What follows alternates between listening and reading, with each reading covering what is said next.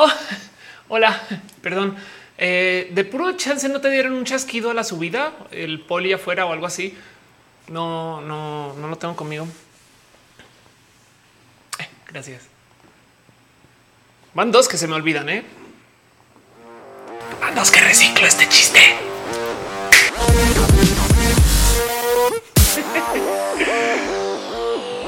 No me odian, soy muy olvidadiza, lo sé.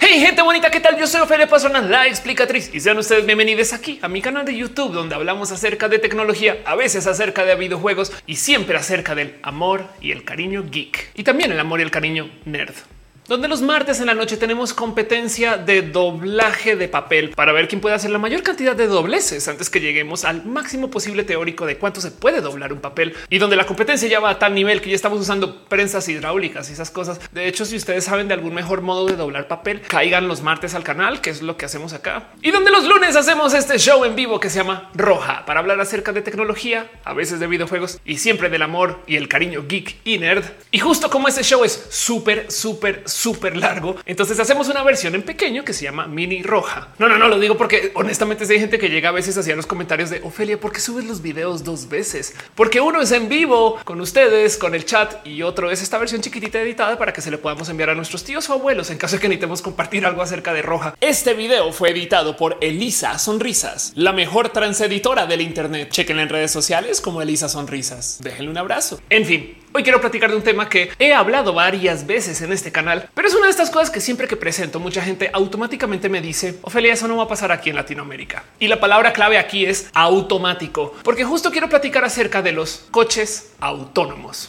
¿Ya internalizaron el hecho de que los coches en el futuro se van a manejar solos? ¿Se han dado cuenta la cantidad de poder computacional que llevamos en el bolsillo de nuestros celulares? La cantidad de cosas espectaculares que podemos hacer en las computadoras de la oficina, déjense las de la casa, todas las cosas que hace su consola de videojuegos para renderizar los juegos y el cómo los coches de hoy al parecer siguen siendo estas bestias mecánicas que tenemos que operar con nuestras sucias manos.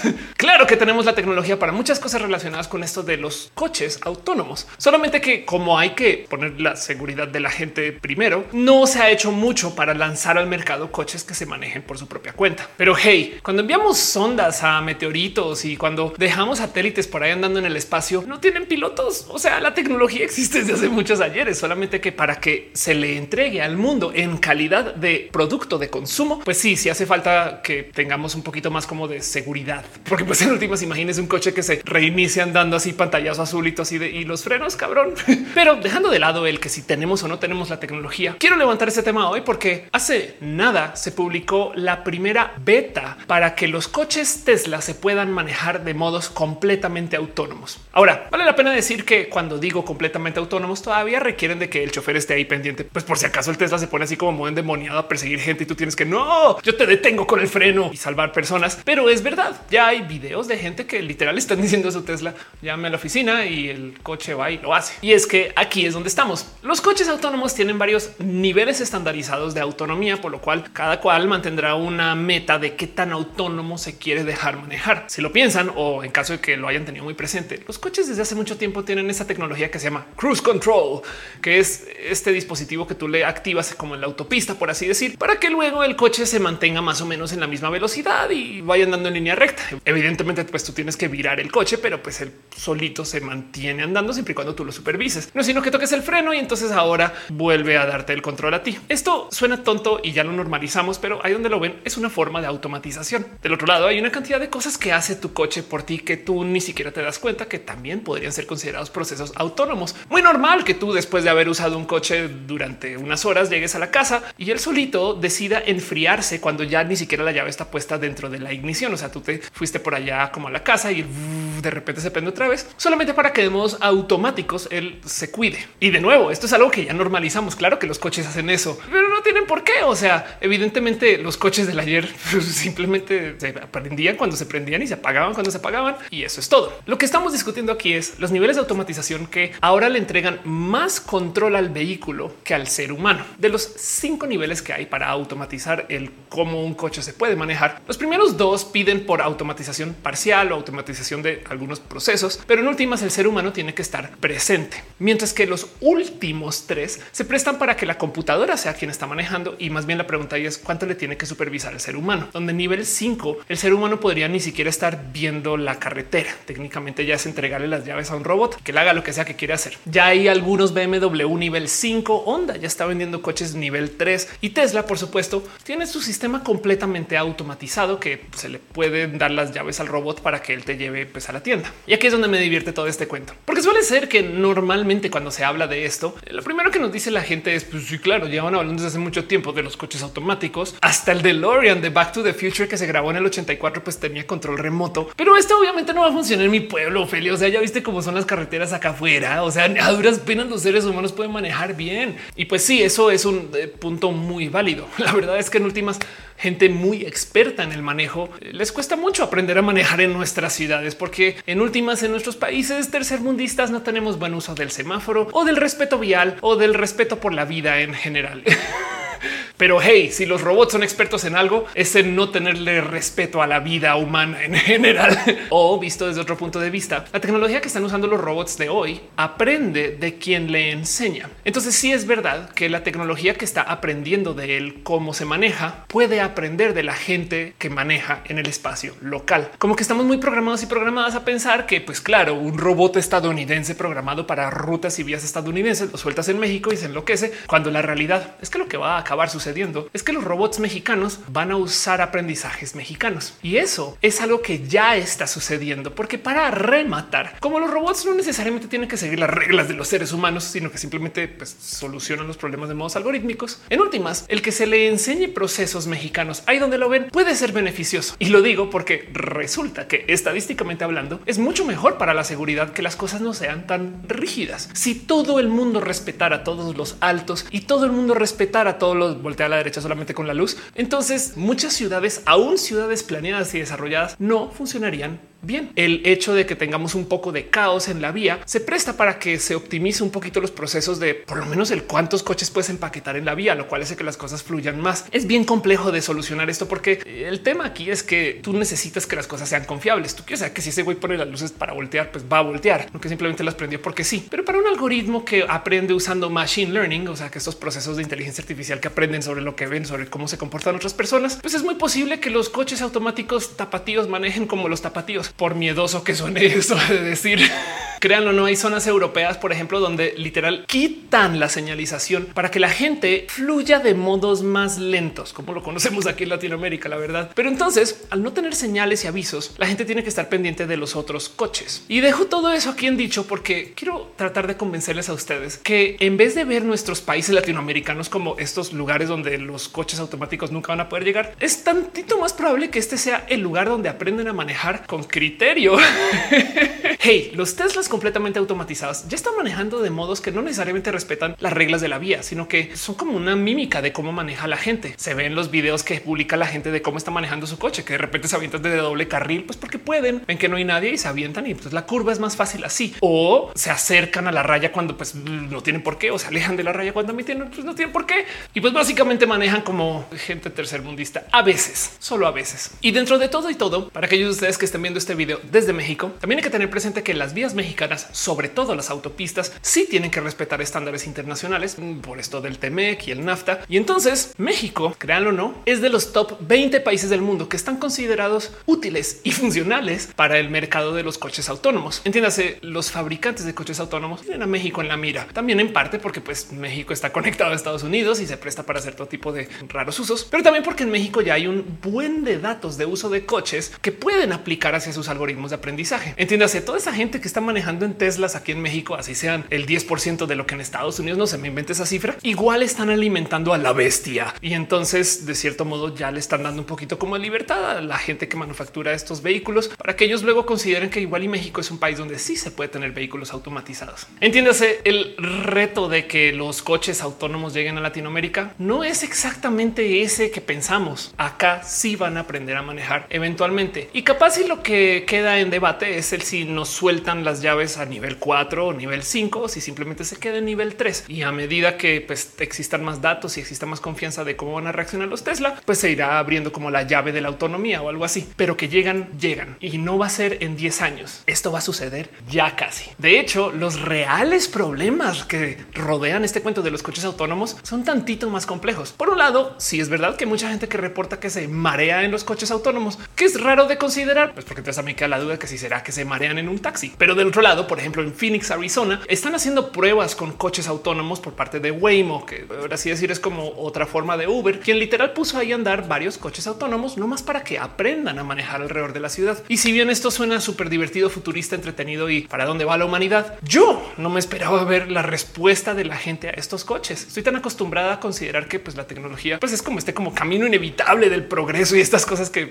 con las que vamos a vivir, que me rebasó leer y aprender que hay gente que genuinamente boicotea estos coches en Phoenix. Se les paran enfrente, les avientan rocas, hacen lo que sea para que no anden, porque esta gente también pues, de muchos modos quiere defender su empleo. Por este mismo motivo, entonces hay un sinfín de empresas que están trabajando en el mero investigar el cómo se hace para que la gente confíe en los coches autónomos. Oh, sí, Carlos, eh, creo que si podemos hacer que los coches dejen de asesinar gente, hmm, sí sería buenísimo. ¿eh? O sea, tú anótalo ahí. Sí, claro, no, ya lo tengo. No asesinar personas. Seguro con eso confían. Ahora quiero hablar de esto porque me interesa mucho el qué va a suceder. El mero que lleguen coches autónomos no solo va a ser que de repente en las agencias de coches nos vendan coches que tengan un modo piloto automático y ahora estamos en los supersónicos, sino que creo yo que este cambio de paradigma del cómo manejamos nuestro transporte y cómo nos dejamos transportar va a cambiar mucho el cómo se maneja toda la industria automotriz. Y comencemos con una pequeñita historia personal. De hace unos seis años para acá yo no manejo, pero déjenme decirles que yo soy muy fan de la cultura automotriz desde hace mucho tiempo. De hecho, pues porque nerd estudiando física, yo tuneaba coches. Cuando era menor de edad y vivía en Colombia, me conseguí una pequeña certificación como piloto de carreras que todavía tengo por ahí guardada, no sé para qué uso. Y soy muy fan del cartismo. Yo me gozo mucho la cultura automotriz, pero al llegar a la Ciudad de México me topé con el cómo no se puede andar en ningún lugar en paz y como así tengas un coche muy bonito, muy arreglado, muy puesto por ti, sigues contribuyendo contra este desorden de pues, del aire sucio o en últimas lo que me comenzó a pesar mucho en mis últimos años de tener un coche personal. También me comenzó a hacer como mucho como peso emocional el tener coches tan grandes solo para una persona, motivo por el cual siendo muy fan del automovilismo, entonces cambié por una moto y comencé a andar en moto por la ciudad y hace unos años luego la acabé vendiendo por literal no usarla. Recuerdo que mi coche, que de paso por si se quieren reír un rato, era un mini, lo acabé usando en su último año 500 kilómetros en todo un año. Obviamente ya no lo estaba sacando, yo no lo estaba usando. ¿Y qué hice yo desde entonces? Pues comencé a aplicar los millones de modos de transporte alterno que hay en la ciudad. Sí, camino mucho. También hago uso de Uber, pero también existen 10 mil soluciones para el transporte que van y vienen, depende de dónde estés. Y en últimas me ajusté con eso. Y por mucho tiempo yo pensé, pues esto soy solo yo. Hasta que años después comencé a ver cómo mucha gente se volvió muy usuaria de Uber. Ahora no hay nada que pueda decir acerca de sus usos antes de usar Uber. Bien que pudieron haber sido usuarios que antes contrataban mucho taxis y ahora contratan a Uber, pero siento yo que sí hay más gente que ya genuinamente no está manejando, sino que contrata a alguien para que le manejen ese tramo. Le doy la bienvenida de paso, porque hay una cantidad de momentos y espacios que tú al hacer uso de estos servicios como Uber puedes reclamar un poquito para ti. De nuevo, versus estar una hora detrás de un volante viendo nada más que el volante. Pero eso lo digo a calidad personal. Lo que sí es impresionante es ver cómo Uber sí se adueñó de un mercado que yo no sé si existía como existía antes de que llegara Uber. El pedir transporte desde una app, la verdad es que sí cambió un poco la dinámica del cómo mucha gente se relaciona con el cómo se transporta por la ciudad. A mí me gusta hacer mucho la broma de que subirte al Uber es como jugar Pokémon y usar Fly. Lo pides por una app, te subes un coche, te bajas del coche, pues estás en cualquier lugar, güey, no te diste cuenta cómo fue, pero llegaste. Pero de nuevo, eso soy yo y el cómo me relaciono con las tecnologías del transporte. Y digo las tecnologías porque Uber, ahí donde lo ven que tanto peleó para poder tener su espacio para los Uberistas y que tanto se lleva quejando con la sociedad en general para decir que la gente que trabaja haciendo uso de la app como choferes de Uber realmente es gente que no debería ser considerada como empleada de Uber, cosa que yo creo que merita todo un video por su propia cuenta. Pues ahora la empresa está considerando el deshacerse de los Uberistas humanos y esto está más que cantado. Lo anunciaron hace mucho tiempo, son los planes de cómo para dónde va la empresa, pero por si no lo tienen presente, el futuro de Uber es tener flotas enteras de coches andando por la ciudad sin un solo Uberista dentro. Ahora, como son las matemáticas de la inversión y de las empresas startup y el tamaño de Uber en general, más la cantidad de cosas que han hecho para meterse a los mercados a las malas, porque eso básicamente es lo que hicieron para lanzar su empresa, Uber está en una situación de sobreinversión y de poco ingreso a comparación de sus gastos, que de cierto modo, financieramente hablando, parecería que les obliga a tener que considerar este futuro donde si no automatizan su flota de coches, puede que Uber no exista en el futuro a menos que hagan alguna suerte de reestructuración de su manejo de dinero en general. Ahora recuerden que la gente que administra Uber y estas personas pues, son personas que piensan a tan supra largo plazo que no duden que es posible que estos años de operación con todo el dinero que tienen por ahí de su sobreinversión lo estén usando para literal adueñarse de un mercado y pues ganarse la confianza de una cantidad de clientes para luego eventualmente sí el negocio de verdad que estaban planeando. Digo, estamos hablando de que esto es una empresa del Silicon Valley en un mundo donde, por ejemplo, LinkedIn no hizo un peso por nueve años, Twitter perdió dinero por una cantidad ridícula de tiempo, Facebook lanzó a la bolsa de valores sin tener el cómo hacer dinero y básicamente le dijeron a sus inversionistas, lo vamos a ir solucionando. Yo no sé. pues entonces claro que Uber puede hacer este tipo como de magnas jugadas de hacer uso del sistema como lo conocemos ahorita para que eventualmente nos den lo que sea que tienen en mente. Un poquito similar a esas jugadas sucias que hacen, digamos, los grandes vendedores como de productos de súper, que a veces, por ejemplo, te venden la Coca-Cola a una pérdida en los países donde eso es legal para que tú sepas que ahí consigues la coca a precios más baratos. Y entonces toda la gente que compite contra ti, los pequeños vendedores que no pueden darse el lujo de vender productos a la pérdida, pues entonces pues, explotan y se vayan y se rompe el mercado.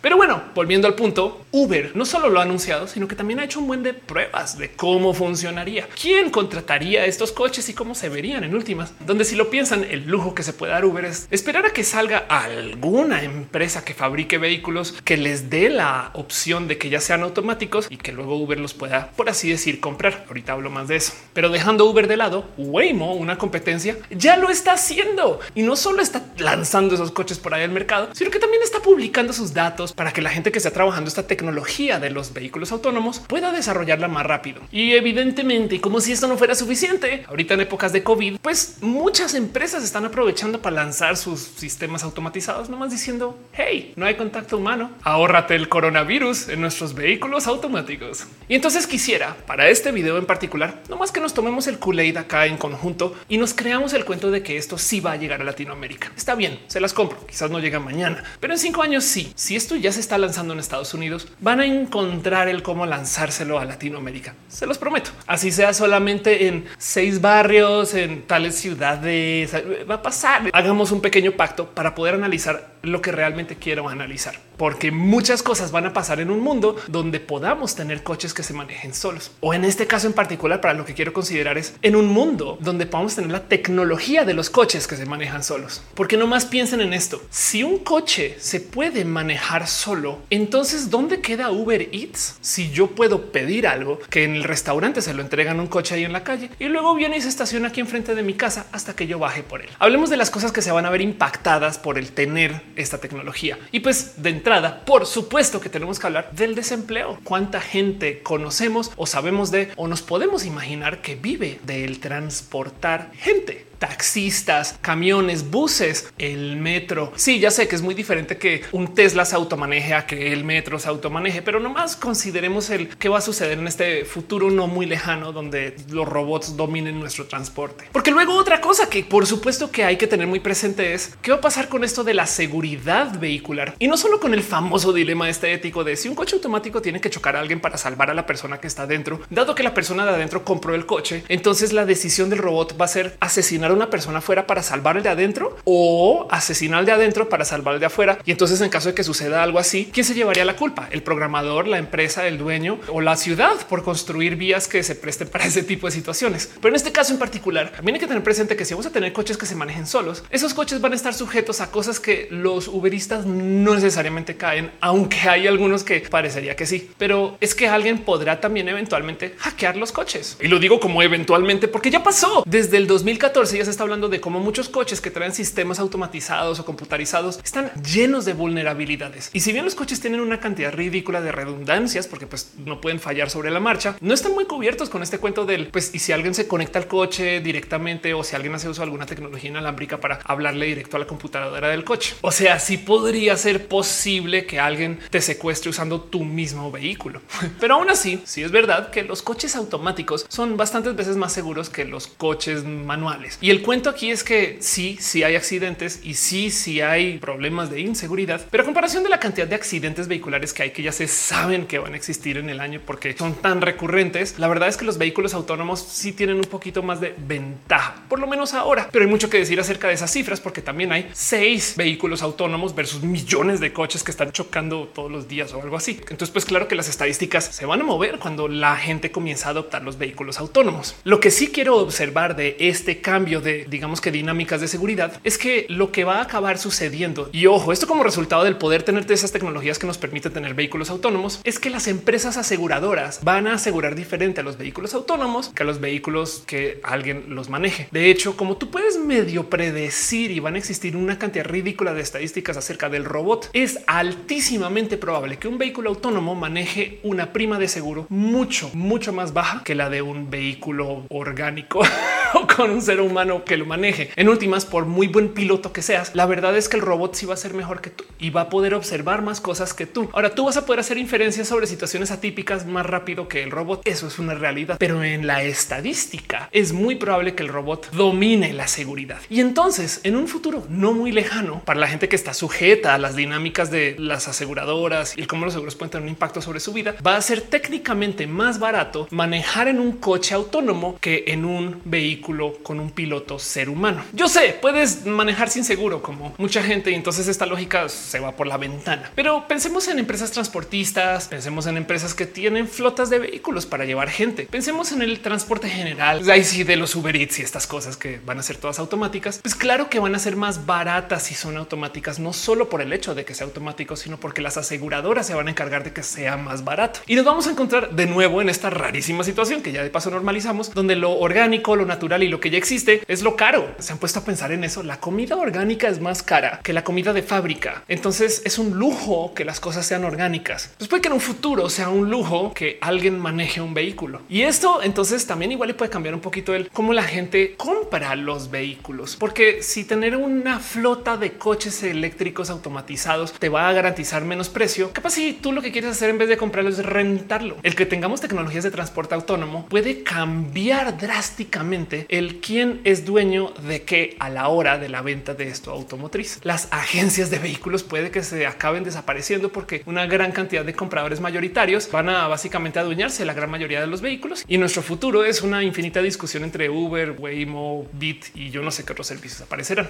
Ahora me interesa mucho más considerar el qué va a pasar en un mundo donde tengamos coches que se manejen solos y tú puedas de ciertos modos vivir en ellos. Pensemos en esta situación. Tengo una camioneta RB camper donde yo puedo dormir por algún motivo de yo estar paseando México en mi súper bonita van donde tengo mi camita y me baño y demás. Pues de noche voy a tener que manejar hasta que pueda parar en algún lugar. Por si no lo sabían, Walmart en particular está optimizado para este tipo de gente. Sus estacionamientos son inmensos y están bien iluminados porque están literal diseñados para la gente que maneja por todo los Estados Unidos. Por lo menos supongo que en México eso también sucede para que al otro día apenas te despiertes, entres al Walmart y te compres el cepillo de dientes o lo que sea para que sigas con tu viaje. Por eso, por lo general, no cobran por sus estacionamientos porque quieren que tú llegues ahí a la mitad de la noche y es simplemente una parada. Pero ahora tenemos tecnología que va a manejar el coche solo. ¿Y qué tal que el coche fuera eléctrico? ¿Qué tal que el coche fuera solar? Bueno, guardemos eso en un cajón por ahora, pero consideremos que si tú vas a tu oficina y llegas y no hay estacionamiento, el coche se puede quedar andando todo el día mientras tú trabajas y luego si va y se estaciona.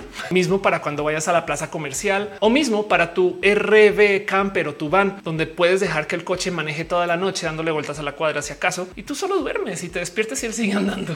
Y si esto les suena raro, solo les quiero dejar ahí en la mesa que consideren que ya hay gente que está haciendo esto, que tomaron la siguiente decisión de vida y que no les quiero juzgar, solo quiero observar, solo que en este caso a veces cuesta un poquito, pero optaron por comprar un Tesla caro con sistema de piloto automático para que puedan andar durante toda la noche y entonces puedan vivir en su Tesla. Evidentemente, cuando compraron estos Tesla no traían este sistema de piloto automático, pero ahí nomás en los comentarios en cómo presentan su plan como de vida o de no renta, hablan acerca de cómo esperan que esto ya llegue. En el Inter nomás llevan su Tesla aquí una esquinita donde estacionan de noche y viven en su coche de miles de millones de yenes. En fin, es una rara decisión, pero pensemos que en el futuro, cuando ya tengamos coches más adecuados para esto, sí va a haber gente. Hágame caso con esto. Sí va a haber gente que no va a querer tener un departamento. sino que va a querer vivir en la carretera, en su coche que se maneja solo y que no necesariamente se tiene que estacionar. De paso, esto también puede tener hasta impacto en el cómo se diseña un buen las ciudades, porque si los coches se pueden estacionar a 6 kilómetros de donde tú estás, bien que tú puedes tener una app y le dices, hey, ven por mí y así le tome 20 minutos llegar a ti, llegará. Entonces, adiós a las plazas comerciales con un chingo de estacionamiento. De paso, adiós a los centros de ciudad con un chingo de estacionamiento. Es más, capaz si se puede ilegalizar que los coches se estacionen en los centros de ciudad y simplemente están ahí para que tú te bajes y siga fluyendo el tráfico. Supongo que ya poniéndonos muy ciencia popular, mecánica del futuro. Yo no sé estas revistas que futurologían demasiado. Quizás los coches el día de mañana se podrían unir y ser más compactos cuando están solo circulando. Yo no sé, alguna cosa así. Pero en el Inter sí es verdad que el mero hecho de que un coche se pueda manejar solo se presta para muchas de estas raras monerías del diseño y la planeación urbana, que igual en la TAM esto puede que no nos afecte por unos años, pero que va a llegar y va a tener sus impactos. Téngalo por seguro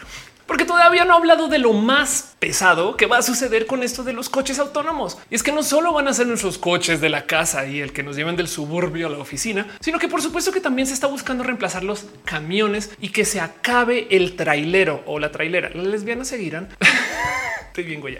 Camiones que andan por todo el sistema de autopistas y que llegan a su lugar y listo, entregan todo lo que tienen que entregar. Que además, como son camiones, eso sí que pueden ser solares y que según lo que se está diciendo por varias empresas, pues claro que van a ser camiones eléctricos. Se estima que para el 2027, que no es en mucho tiempo, ya se va a haber reemplazado toda la industria del transporte por camiones o trailers automatizados. Y honestamente, este sí es como un crimen de la automatización que no me asusta tanto. Evidentemente digo eso porque no trabajo en la industria del transporte. Yo sé que si tuviera un tío camionero, rimulero, dirían en Colombia, trailero, esto me dolería mucho más. Pero del otro lado, siento que hay algo que decir acerca de la talachización de este tipo de empleos de transporte. Pero bueno, no me peleé mucho con eso porque nunca he sido camionera, trailera, entonces desconozco. Solamente siento que aquí los robots tienen mucha ventaja para bien o para mal. Y no crean que ahí se acaba el apocalipsis del transporte. También se está desarrollando mucha tecnología giroscópica para que las motos puedan funcionar sin balance. Hey, como motera de nueva generación, lo primero que yo pensé cuando fui a comprar mi moto en su momento fue quiero una moto eléctrica que se autobalancee para descubrir que tal cosa no existe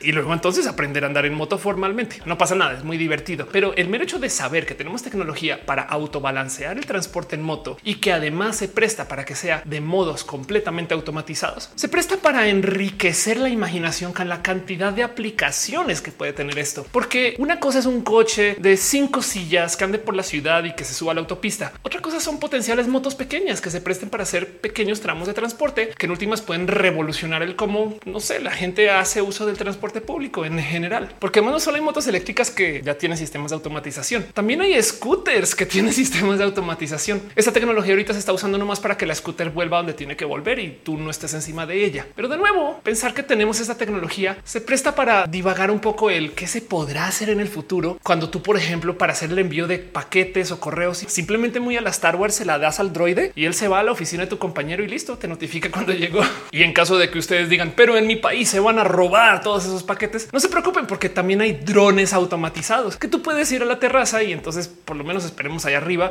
eh, requieran de tantita más de tecnología para tumbarlos primero y robarse el paquete. O sea, el crimen también va a encontrar cómo abusar de esto. Pero el punto es que claro que vamos a tener todo tipo de tecnología del transporte automatizado en nada. Hey, que nunca se les olvide que lo que estamos discutiendo aquí es el uso de consumo de estas tecnologías, porque dentro del sistema industrial esto ya es una vieja noticia. Las bodegas de Amazon no crean que son súper, súper buenas porque están llenas de gente súper cool. Bueno, si están llenas de gente súper cool que chambean todo el día, bueno, también chambean todo el día, sino es que son súper buenas porque también tienen una cantidad ridícula de uso de la automatización. De hecho, las mismas bodegas son como entidades medio vivas porque las cajas se mueven por sí solas y, y tienen transporte automatizado de básicamente los paquetes o las cosas que sea que tienen que enviar. Y si los trabajadores conectan con eso. Pero para que entiendan, hay un sinfín de bodegas que están automatizadas de tal modo que para ahorrarse un peso ni siquiera prenden las luces porque los robots no necesitan la luz para ver. Y de nuevo, la discusión acá no es si tenemos o no tenemos la tecnología. Recuerden nomás la cantidad de poder de procesamiento que tenemos que tener en nuestros celulares solamente para ponernos orejitas de perro de gatito en Instagram. Claro que tenemos ese poder de computación a la mano. El tema aquí es el cómo hacemos para que sea seguro y que la gente lo quiera adoptar y del otro lado que haga sentido comercial. Porque si hablamos acerca de motos que se manejan solas, camiones que se manejan solos, coches que se manejan solos, pues por supuesto que también hay que hablar acerca de los aviones que se vuelan solos y qué significa eso. Digo, por un lado, el concepto de un coche que se maneje solo viene de la aviación. La tecnología no es sino que les diga cómo se llama y van a decir, pues sí, no, el piloto automático. Pero bueno, déjenme decirles que obviamente el trabajo de un piloto no es solamente subirse al avión, picar el botón rojo y esperar que llegue al otro lado y decir listo, vámonos, no? Y responsabilizarse por todo lo que sea que haga el robot. Claro que tiene que supervisar, estar al tanto, monitorear un sinfín de cosas y hay una cantidad de vuelos que representan un chingo de trabajo para los y las pilotas. Pero sí es verdad que los aviones de hoy manejan tecnologías que en últimas hacen que la cosa sea de una dinámica diferente. Una de las cosas que me gusta hacer en mi tiempo libre en YouTube es ver por mero hobby investigaciones de accidentes aéreos. No sé si lo he dicho no en este canal, pero yo le tengo mucho gusto a aquello de la aviación. De hecho, por mucho tiempo sí, sí quise ser pilota y en mi familia me ha tocado tener bastantes acercamientos con la gente del mundo del pilotaje. En fin, es un hobby y lo quiero mucho, pero también por eso me la paso escuchando pues, pequeños análisis de cosas que sucedieron con vuelos que chocaron y demás. Y sí es impresionante de ver cómo las cosas que sucedieron en los vuelos de los 60 y sus accidentes relacionados se solucionaron en algunos casos debido a que el piloto se bajó y reconectó la manga Y con la turbina X. O recuerdo un caso en particular que un piloto voló en ángulo porque entonces eso generaba tantita extra presión en las alas y entonces pudo alimentar la bomba de gasolina. En fin, esas cosas. Mientras que los accidentes de hoy se discuten con naturaleza diferente. Es muy normal toparme en estos videos con historias como y entonces el capitán decidió marcarle por videollamada a la central de soporte de Boeing, donde organizaron un equipo de discusión para ver qué puede estar sucediendo con el avión y con los planos en mano solucionaron que tienen que reiniciar la comp, como que estos aviones hiperconectados pues eh, manejan otro tipo de dinámicas sobre cómo se conectan con tierra. Y en eso, claro que están hiper supervisados. Estadísticamente hablando, es mucho más seguro volar que andar en coche. Pero del otro lado, los vuelos no se les sueltan a los robots enteramente. Por un lado, pues por un tanto de protección laboral, pero por el otro lado, porque oigan, en estos aviones van 200, 300 personas. Es un chingo de vidas para soltárselas a un robot